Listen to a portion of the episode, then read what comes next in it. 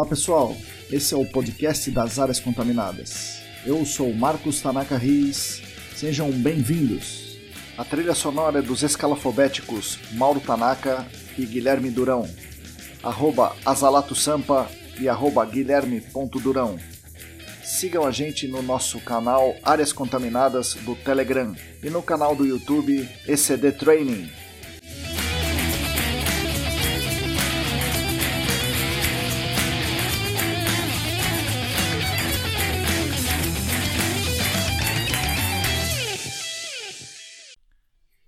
Olá pessoal, bem-vindos a mais um episódio do nosso podcast Áreas Contaminadas.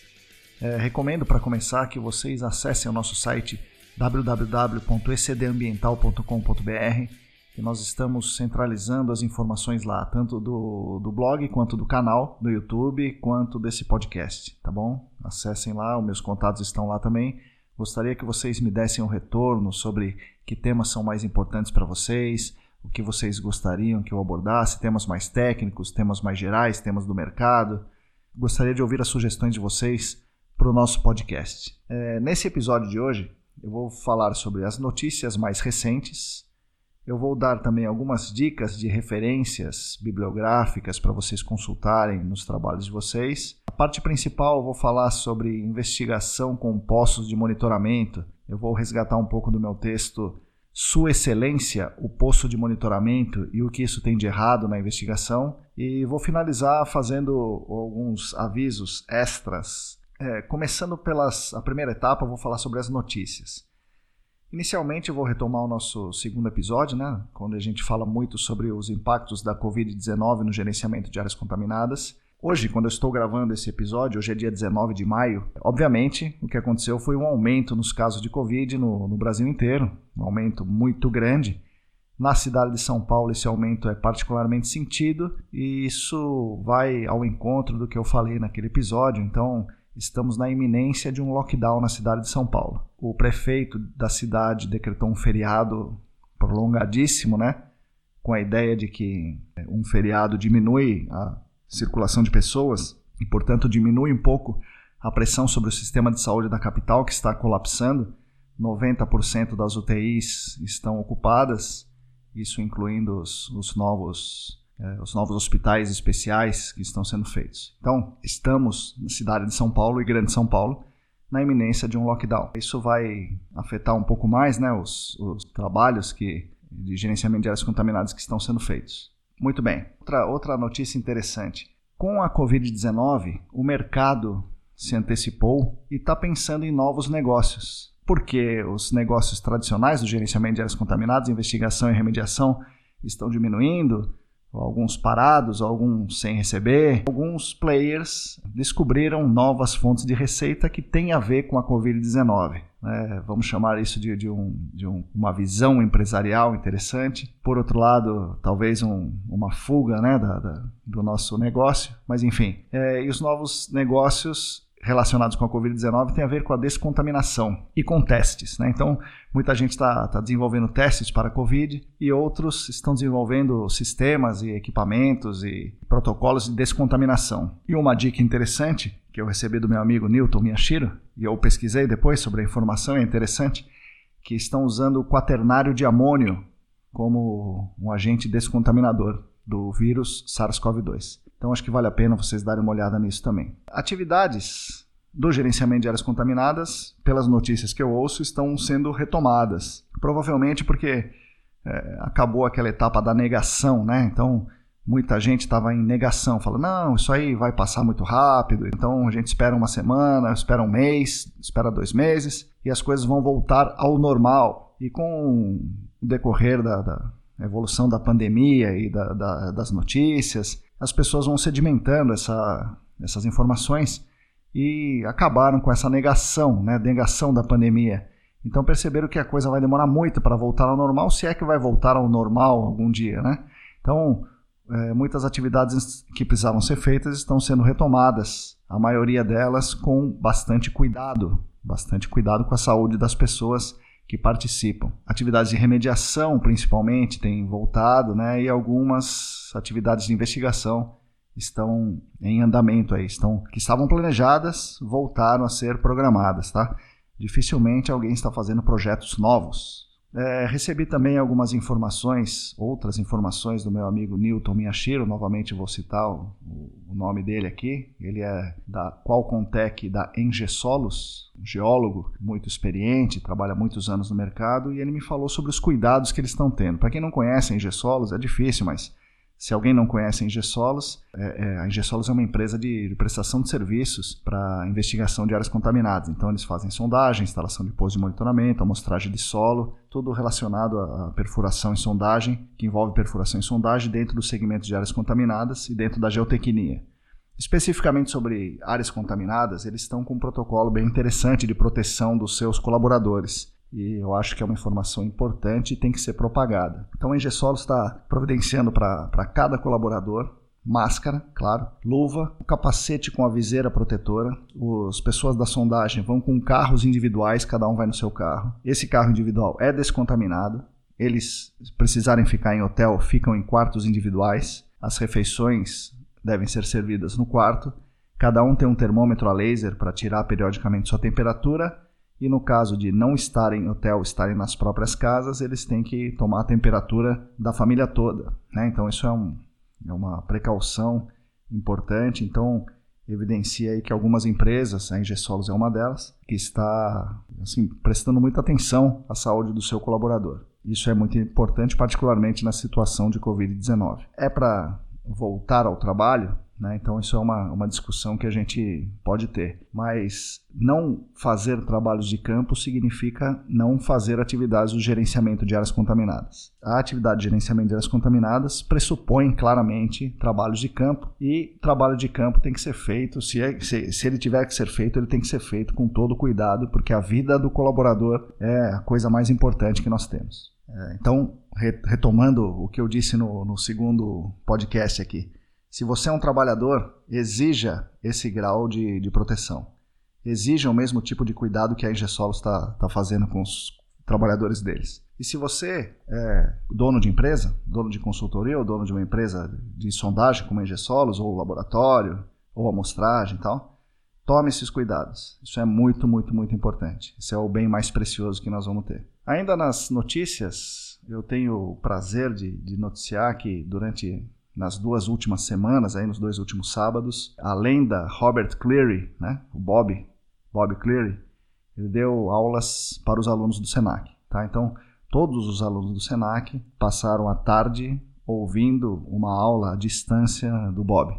Né? São, foram duas aulas, dois, duas tardes fantásticas e a gente ficou muito feliz com isso. Né? Nós, como, como docentes do Senac, ficamos, ficamos realmente muito contentes. Os alunos também tiveram aí a, a sorte de, de, de, ter essa possibilidade aí de assistir essa aula do Bob. Falando no, no, no Robert Cleary, né? ele, eles, é, ele é um professor né? da, da Princeton Groundwater e eles costumam fazer um curso no Brasil, ministrado em português. E normalmente é no mês de abril ou maio, mas por conta da pandemia, esse ano o curso vai ser dado no mês de outubro, tá bom? Então, quem tiver interesse em ouvir Robert Cleary e mais é, alguns convidados, né? entre eles o, o, Paulo Negrão e o Rodrigo Cunha, fiquem atentos, acessem o site da, da Clean e procurem por, pelo curso Princeton Groundwater em Santos.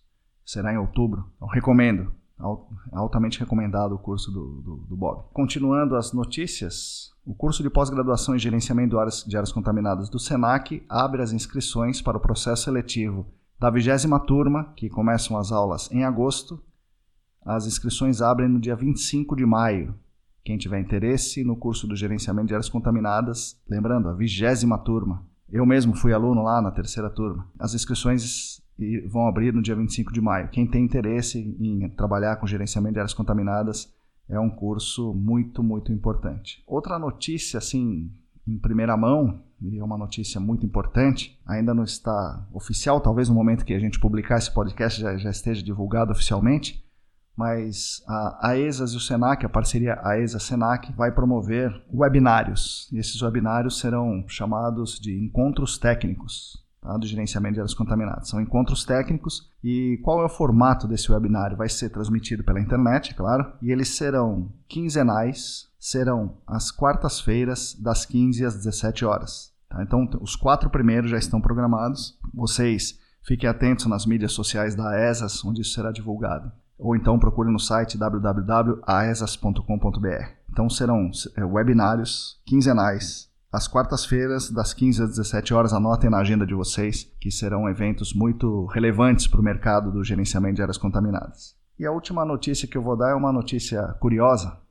Eu recebi de, de uma amiga minha um anúncio de emprego, né? Então, o anúncio ele ele estava contratando profissionais para o gerenciamento de áreas contaminadas, para trabalhar em atividades de campo, e daí tinha aquela série de exigências.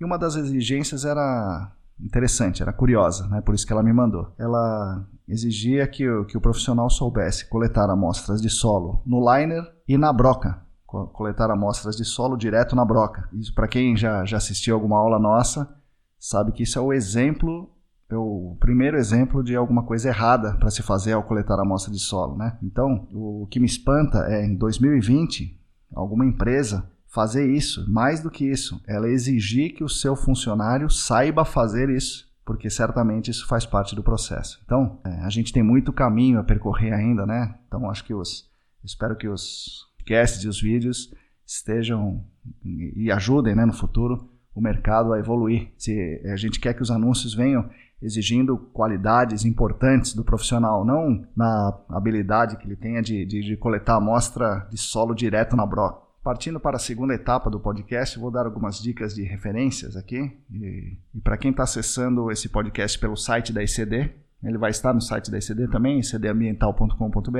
É, eu vou deixar os links ali. Para quem está ouvindo no Spotify, eu não tenho condição de deixar o link. E no Anchor FM, anchor.fm, a gente pode pôr os links também. Tá? Então, quem tiver interesse nos links, acesse o site da ICD, icdambiental.com.br. E as dicas que eu dou hoje são o seguinte: o ITRC, um organismo, né, um conselho interestadual lá nos Estados Unidos, que, que fala sobre remediação de áreas contaminadas, entre outros assuntos ambientais, ele disponibiliza treinamentos e cursos de diversos tipos.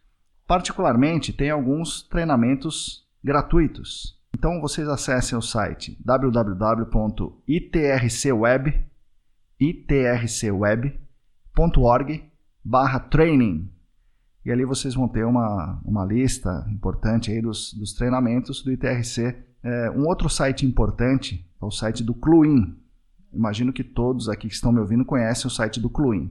Para quem não conhece, é, é, Clu, é CLU de Cleanup. A EPA tem esse, esse site aí dedicado à remediação, chama Clu CLU IFEN, né, um tracinho IFEN, in, in, clu, in.org. Tá? Esse é um site muito completo sobre muita coisa de remediação, tudo que a gente precisa está lá. Recomendo fortemente que vocês acessem esse site. Particularmente, os treinamentos estão em cluifemin.org barra live barra archive. É, archive, né? Se escreve com CH archive. Ali você vai ter o arquivo de todos, todos os treinamentos que o Cluin tem disponibilizados lá desde 2000 e nada. Né? Então tem muita coisa lá, muita coisa mesmo. É muito importante que, que vocês acessem aquilo, tem muito, muito, muito material na nossa área. Particularmente sobre o TPH, né, hidrocarbonetos totais de petróleo. Isso vai ser um tema de episódios específicos aqui, mas o TPH é um negócio que dá muita dor de cabeça, ainda mais depois da DD38. No tempo de investigação de postos, quando surgiu as investigações de áreas contaminadas com postos de combustíveis, se utilizava um valor de corte de 600 microgramas por litro, vindo da, da, da lista holandesa, esse era o limite de TPH para a água subterrânea. Porém, isso mudou muito, né? que TPH não é um composto, é um, é um monte de composto, e os métodos de laboratório são diferentes, os riscos associados a essa substância são diferentes. Também teve, claro, né, a pressão aí da, da, da indústria do petróleo, porque aquele 600 era um limite muito restritivo e a indústria do petróleo, através da, da, da sua ciência, né, das pesquisas que fez, comprovou que não é o hidrocarboneto total de petróleo que causa risco à saúde humana, e sim alguns compostos específicos. Por isso, é, muita coisa mudou de lá para cá, e hoje em dia a DD38 pede, ela, ela, tirou aquele 600 do limite, não existe o limite dos 600, aquele limite antigo, e ela pede para você consultar os limites da, dos organismos internacionais Especificamente para o TPH, isso é muito confuso, porque tem faixas de TPH diferente e essas faixas de TPH para compostos aromáticos, para compostos alifáticos, cada um tem um limite de risco diferente. As faixas em cada estado da EPA são um pouco diferentes e são também diferentes do que o laboratório aqui no Brasil consegue analisar as frações do TPH. Portanto, isso é, um, é algo bem complexo. Então, eu recomendo que vocês assistam especificamente o treinamento de TPH que tem promovido pelo ITRC, que está no site do Cluin. E o site é cluifenin.org barra conf, C-O-N-F de conferência, barra ITRC, barra TPH RISC, RISC, né, com R-I-S-K, onde vocês vão acessar o treinamento do ITRC e o treinamento está hospedado no Cluin. Muito bem, outro, outra referência importante é sobre LNAPL, Light Non-Aqueous Phase Liquid. É, são, é substância líquida, né? um líquido imissível menos denso do que a água. Então você pode acessar o site elnapple-3.itrcweb.org. Repetindo, elnapple-3.itrcweb.org. Então são essas as referências que eu recomendo hoje, os treinamentos do ITRC, os treinamentos do Cluin, particularmente o do TPH e o do elnapple. Né? Então isso é uma são temas muito que a gente usa muito aqui e que causa muita dúvida para nós e é muito importante que a gente acesse essas informações. Muito bem, falando agora sobre o tema principal desse podcast, que é a investigação com poços de monitoramento. É, isso é errado e eu vou tentar falar nesse podcast um pouco do porquê isso ser errado. Primeira coisa é que tudo em gerenciamento de áreas contaminadas, todas as decisões, desde se a área vai avançar no processo do gerenciamento de áreas contaminadas para uma investigação detalhada, ou para avaliar se a remediação está boa, ou se existe risco, ou se pode comprar a área, ou se pode construir na área, ou se pode dar o habite-se para, o, para o, o morador, ou se vai ser processado ou não, todas as tomadas de decisão importantes são atreladas a amostra coletada no posto de monitoramento. Foram feitos vários protocolos, ISO 17025 para o laboratório, para amostragem de água, normas de amostragem de água, tudo isso muito importante, porém todas as decisões são baseadas no posto de monitoramento. Então, que tipo de dado, que tipo de dado é coletado num posto de monitoramento? Basicamente, concentração mas que tipo de concentração? Concentração da substância química de interesse em dissolvida em água subterrânea. Então, essa é a informação mais relevante do posto de monitoramento. Mas também o potencial hidráulico e o K, condutividade hidráulica. Esses três itens são tomados basicamente do poço de monitoramento. Muito bem, mas que poço de monitoramento? O poço de monitoramento tradicional aqui no Brasil é o que nós vamos chamar de o poção, e o poção é aquele poço de monitoramento de 2 polegadas, com 3 metros de seção filtrante, sendo 2 metros abaixo do nível d'água, 1 metro acima do nível d'água. Portanto, é um poço não afogado com 3 metros de seção. Por que nós instalamos esses poços dessa forma até hoje? Desde sempre até hoje. Todo mundo que está me ouvindo, se já instalou algum poço de monitoramento na vida, com certeza instalou dessa forma. E está enraizado na gente, parece que está no nosso DNA, que posto de monitoramento é esse que tem 3 metros de seção, senão isso não é um posto de monitoramento. A origem disso está nas regras lá da CETESB, lá do início, que foram feitas para investigar postos de combustíveis. E os postos de combustíveis, naquele momento que a CETESB iniciou, a principal preocupação na investigação dos postos era se existia El Nepo, era se existia na linguagem da época, fase livre de combustível, porque no início muitos postos tinham muitos vazamentos muito expressivos e tinha é, muito combustível vazado, isso era um problemão, né? um problemão ambiental e até era um perigo eminente. Então, naquele momento também a, a ideia que se tinha sobre a, a, o El Nepo era diferente do que a gente tem hoje, nós vamos fazer um episódio também específico sobre o El Nepo, mas enfim, O que, que era a importância da investigação? Era fazer um posto de monitoramento que permitisse identificação da fase livre. Por isso, o poço teria que ser não afogado, porque se imaginava que o El Nepal flutuava sobre a água. Então você tinha que fazer um poço não afogado, que é para o El Nepal entrar, já que ele está flutuando sobre a água, entrar no seu poço de monitoramento e pelo poço, por dentro do poço, você identificaria o El Nepal. Então essa era a razão de se fazer o, o poço com 3 metros de seção filtrante e não afogado. Pois bem, esse poço, exigido lá no início, se tornou a regra. E todos os poços de monitoramento, quase todos, né, claro, são feitos dessa forma aí no Brasil. Você vai fazer uma investigação confirmatória, você vai fazer o poço. E o poço é esse poção aí. Tem um outro detalhe que as pessoas também pensam. Fala assim, bom, se eu tenho uma fonte, eu vou fazer um poço ajusante dessa fonte, mesmo sem saber exatamente onde é a fonte. Se você colocar o poço ajusante, esse poço, o poção, pegaria toda a contaminação que passasse por ele. Então tem essas duas questões aí. O poço ajusante com a seção filtrante longa de 3 metros pega toda a contaminação que eventualmente passe por ele.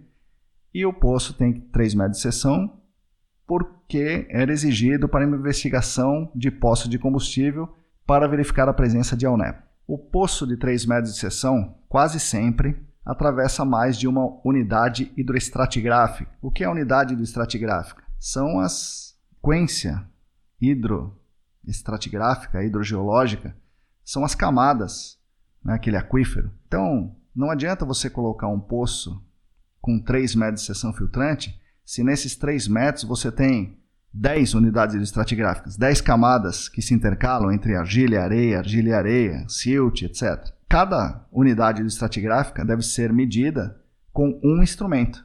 A gente falou sobre isso no último episódio.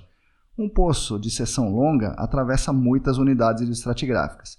Então, aqueles dados que estão sendo obtidos daquele poço de monitoramento, concentração, condutividade hidráulica e potencial, não se referem a nenhuma unidade estratigráfica, mas sim a média entre todas elas.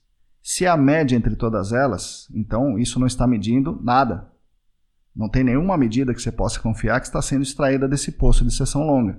Imagine o seguinte: você tem quatro unidades estratigráficas e você mede o nível d'água. Com esse nível d'água, em relação a um datum, você mede o potencial hidráulico e você usa essa medida para fazer um mapa potenciométrico. Pois bem, se você atravessou quatro unidades estratigráficas e pegou o nível d'água, o nível d'água é a média do potencial das quatro unidades estratigráficas. Se ela é a média das quatro, ela não é nada. Porque pega uma mistura de várias unidades estratigráficas e isso não é representativo.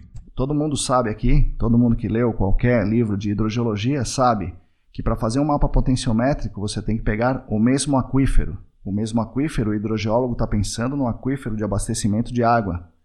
Nós, aqui em áreas contaminadas, estamos vendo uma escala muito menor, a escala do site. O potencial hidráulico tem que ser medido em cada unidade de estratigráfica. Se você está medindo potencial de quatro unidades no poço, essa, esse potencial não serve.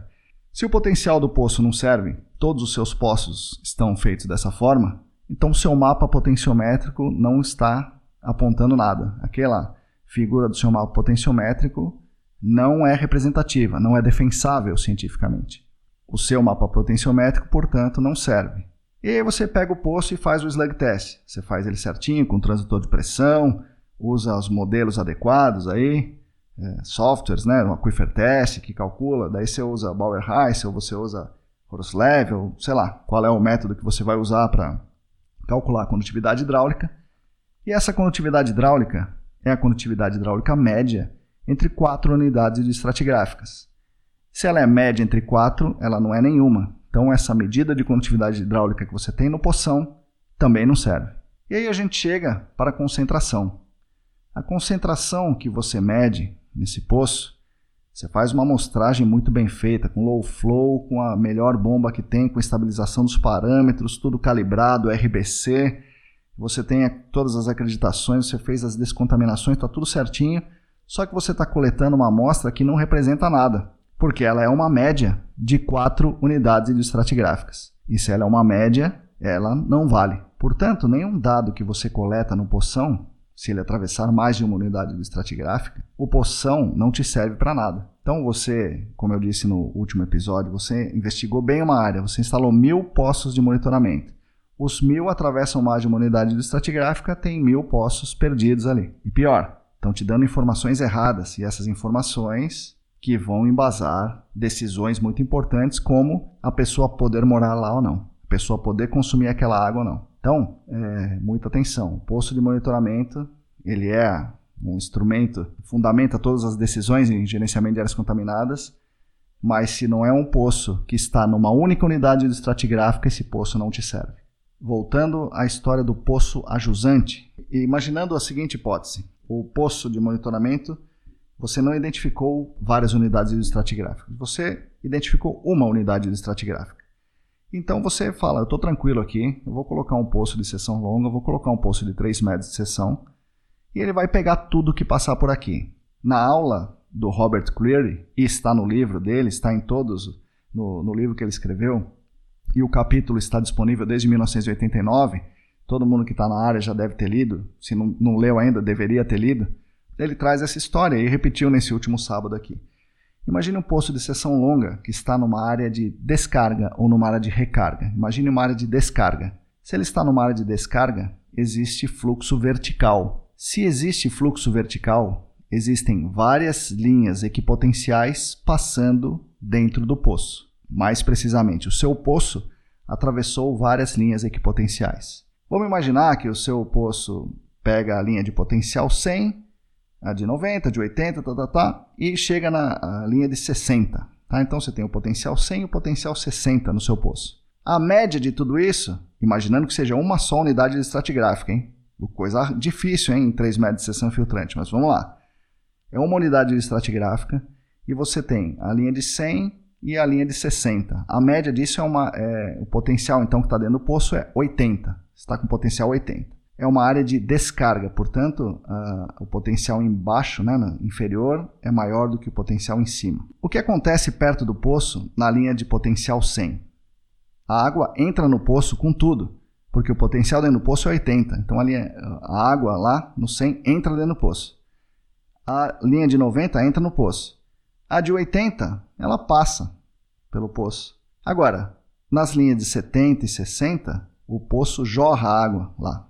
Então a água sai do 100 e sai pelo 60, pela, sai, entra pela linha de potencial 100 e sai pela linha de potencial 60. Ou seja, se você tiver uma pluma e uma pluma é, de fase dissolvida de um composto que costuma transitar na parte superior do aquífero, ele não vai entrar no seu poço. Porque se ele estiver em cima, a água de cima não entra no poço. Pelo contrário, o poço está jorrando água ali e está diluindo a sua pluma. Agora, imagine que é uma pluma de algum composto que gosta de andar na região inferior do aquífero.